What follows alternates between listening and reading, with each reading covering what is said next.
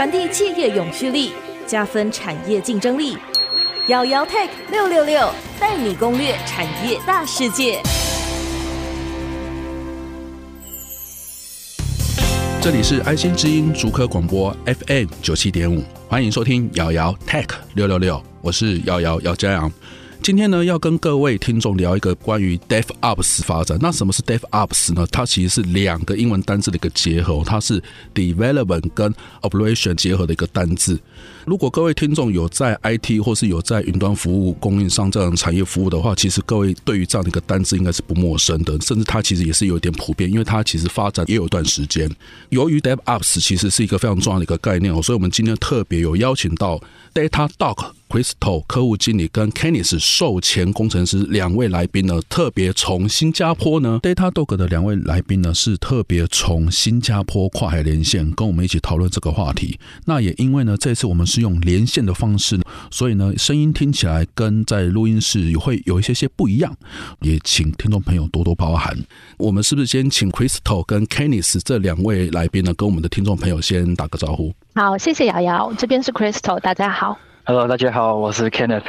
好，在正式开始之前呢，是不是也请 Crystal 先跟我们聊一下 Datadog 是什么样子的公司？因为其实新竹这边比较偏向是半导体或是 IT 的领域比较多。Maybe 有一些人对于 Datadog 其实是比较陌生一点，所以是不是可以请你跟我们的听众朋友先介绍一下 Datadog 是什么样的一间公司？可以，没问题。我这边先简单给大家介绍一下 Datadog，就是它是一个行业领先的一站式可观测性的软件服务，也叫 SaaS。具体做的是云端以及混合云的监控及对应用程式效能进行一些性能分析。我们主要服务于一个公司的技术团队，无论这个公司开发的是是啊，网络应用程序还是手机 APP，都可以通过 Datadog 实现更快的系统扫描、根因分析和安全报警。说到 DevOps 的这个概念呢，与之对应的就是像瑶瑶之前说的，是我们熟悉的工程团队的一些传统架构，有那个 Development 和 Operation。研发和运营两者结合起来，就是我们说 DevOps，我们也叫运维团队。然后在这边可以给大家说一个比较有趣的小故事，是和 Datadog 的创始人有关。啊，Datadog 是由两位法国裔的美国人成立的，一位是叫 Alexis，目前是担任我们集团的 CTO，另一位叫 Olivier，是我们的 CEO。当初两位都是工程师，在同一家公司工作，一个呢是带领研发团队，另外一位是带领运营团队。当时尽管两人是非常好的朋友，但是在工作上由于看到的信息不对称，然后他们使用的工具也不同，所以导致两个团队没有办法很好的协作。总觉得系统出错是由于对方团队造成的。因为这个原因呢，两位带队的负责人就开始寻求一些新的解决方案，也因此在二零一零年创建了 Datadog 这家公司，致力于为研发、运营团队提供一个统一的薪水平台，从而提高协作以及团队的效率。目前是有三十二个国家都有办公室，然后新加坡是我们这边亚太地区的总部。OK，其实从过去到现在，哦刚刚您有提到运营跟开发，就是看起来是两个不同的一个概念。那其实 Datadog 发现说彼此之间还是需要一些沟通跟对话的哈，所以两个就把它合在一起。从二零一九年一路到现在，其实差不多也有四五年左右的时间了。我们如果以时间年来看，也进入到二零二四年。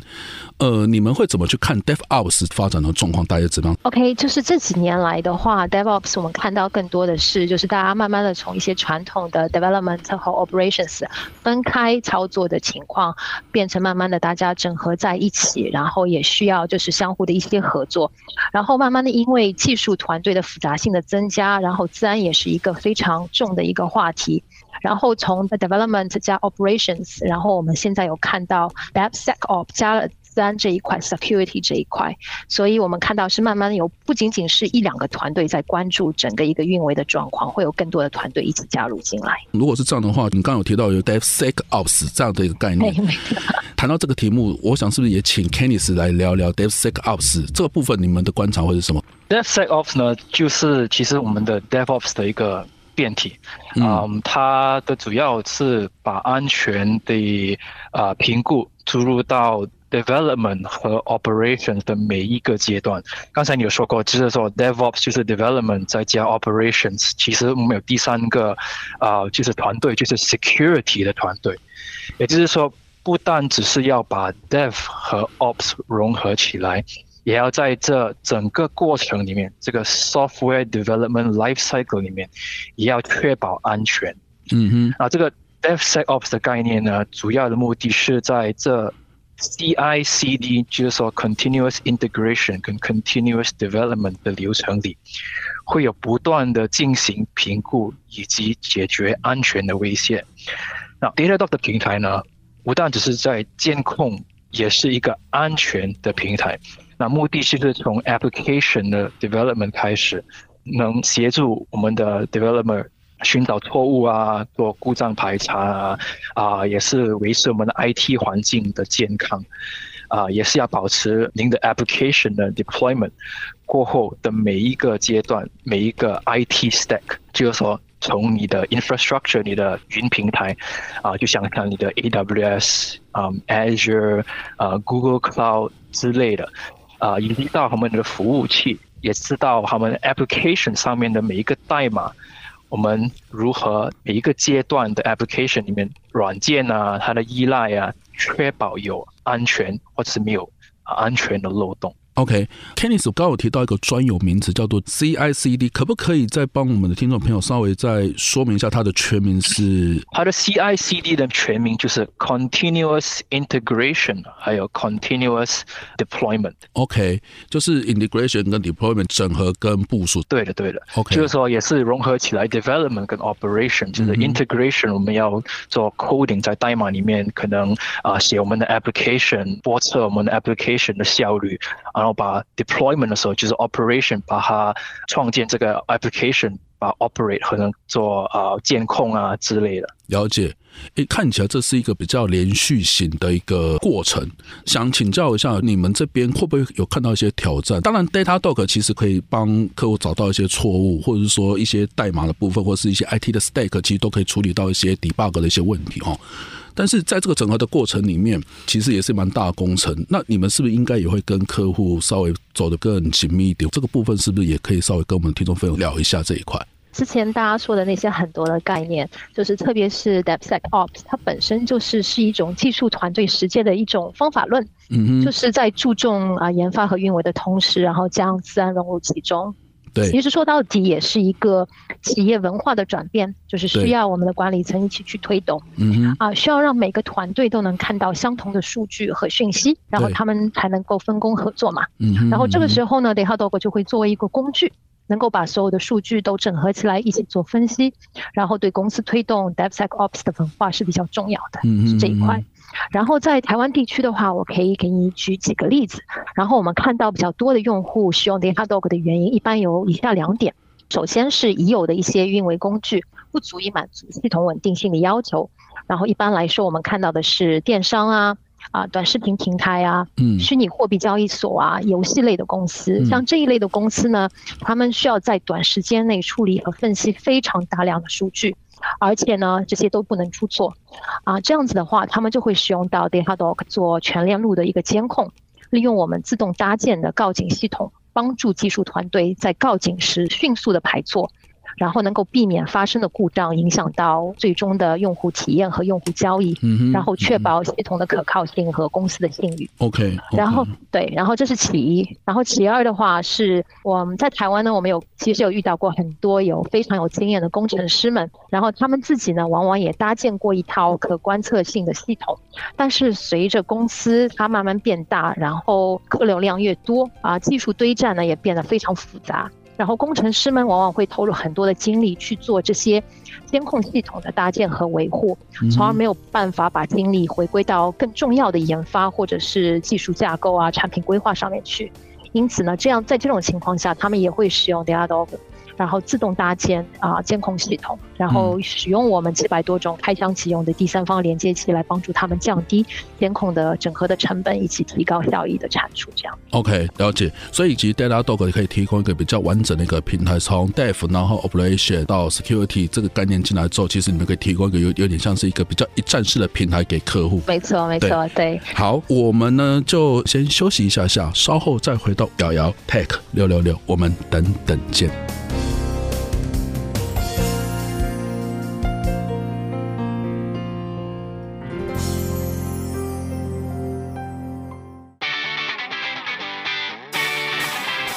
欢迎回到瑶瑶 Tech 六六六，我是瑶瑶姚家阳。我们的节目呢，除了在 IC 之音的官网 AOD 可以随选随听以外，也在 Apple 以及 Google 的 Podcast、Spotify 以及 KK Bus 都上线。欢迎各位可以上 Podcast 搜寻我们的瑶瑶 Tech 六六六，记得按下订阅，才不会错过每一集节目哦。好。我们在上一段的节目里面呢，其实有特别邀请到 Datadog 来分享一下关于所谓的 DevOps 的一些发展哦。那刚刚其实我们也特别邀请到两位来宾，一位是 Crystal 客户经理，以及 Kenneth 授权工程师来跟我们聊一下这个部分的一个发展。刚刚在前段的节目里面有特别提到，其实 Datadog 可以提供一个有点像是一个一站式的平台，从 Devs 就是 Development 到 Security 到 Operation，其实是可以提供一个比较一站式的平台给一些。像是电商的客户或者是短影音的客户可以去做一些使用哈。这边其实想要请教 Kenneth 哦，刚刚前面 Crystal 有提到一些台湾的一些客户的一些案例，是不是可以请 Kenneth 这边稍微提一下台湾的客户，比如说刚刚有提到像电商等等，在一些技术的一些使用上，大概有没有一些什么些案例是可以再跟我们的听众朋友去做一些分享的？嗯。有的，我们觉得呢，我们在台湾里面的这个市场，好多台湾的工程师可能刚刚进 DevOps 这个概念呢，可能会觉得我们要开始用自己的工具，自己搭建自己的工具，好像一个开源的一个工具，嗯，好像用 Open Source，嗯。好多时候呢，就是说，当公司比较大的时候，可能服务或者是 application 已经开始越来越复杂的时候，很多时候在监控的方面呢，以及安全的方面呢，只是用开源 open source 的这个工具呢，是觉得已经不够了。就是说，他们的数据啊、日志啊，以及是 application 的寻找错误啊，好多时候。没有找到根因，那从 Datadog 的这个平台呢，会将技术团队所需要的各类的数据收集到同一个平台，无论是你是前端啊，或者是你后端里面呢，每个。服务器、日志、数据库、网络上的数据呢，嗯哼，都可以通过 Datadog 的平台进行可视化、关联和告警。嗯哼，这样开发、运营、治安团队都可以看到他们呃相关的数据。嗯哼，把分析和指标，从而更快的找到呃系统发生问题的根因。好，刚刚有提到，因为开源的关系哦，虽然台湾其实有些工程师会利用开源的工具去做一些类似像是一些监测的工具，不过听起来就是说，随着需求的增加，或者说整个的一个服务的复杂性增加，开源这样的开发出来的一个工具，显然是有点不敷使用。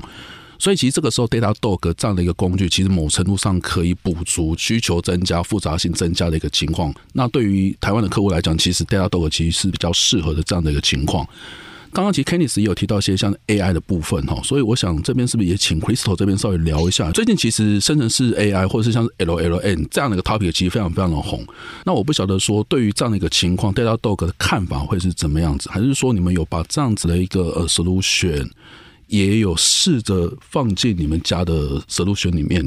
嗯，可以，我这边可以先帮着开个头，然后 Kenneth 这边会就技术层面会跟大家进一步的解释。嗯，然后在 AI 这一块，确实 Datadog 是有所涉及的一个。一方面是现在有很多我们的客人是在使用 LLM 的模型去做他们的客户服务也好，或者是去做他们的自己的大数据的分析也好。对，就是在 Datadog 这一块呢，我们就是也有我们自己的一些 AI 模型，然后可以帮助客。客人在系统内部问题，然后到达客户端之前，就可以给我们的客人进行告警，然后这样子的话，我们技术团队就可以去发现这个根因，并且去解决它，然后让我们的终端用户有一个更好的一个体验。嗯啊，然后再进一步 AI 这一块的话，那就要麻烦我们 Kenneth 帮我们解释一下。那无可否认呢，就是 AI 已经影响了 IT 的各个方面，不但影响我们针对 technology 就是 IT 的看法，以及我们怎么使用这个技术，我们 IT 上面的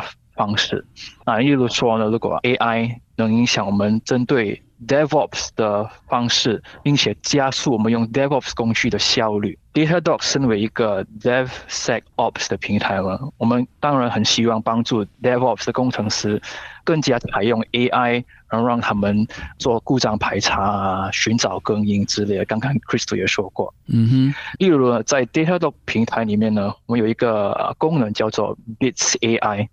啊，Bits AI 呢，就是你可以想看，还是就是我们的 AI 的一个同伴。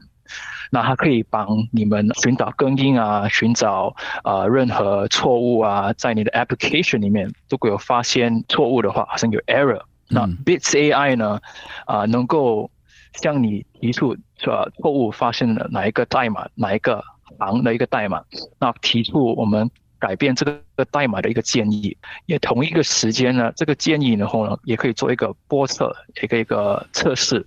确保你这个服务，你这个 application 的服务的性能，还有它的可能它的 user experience，还是它的那个 performance，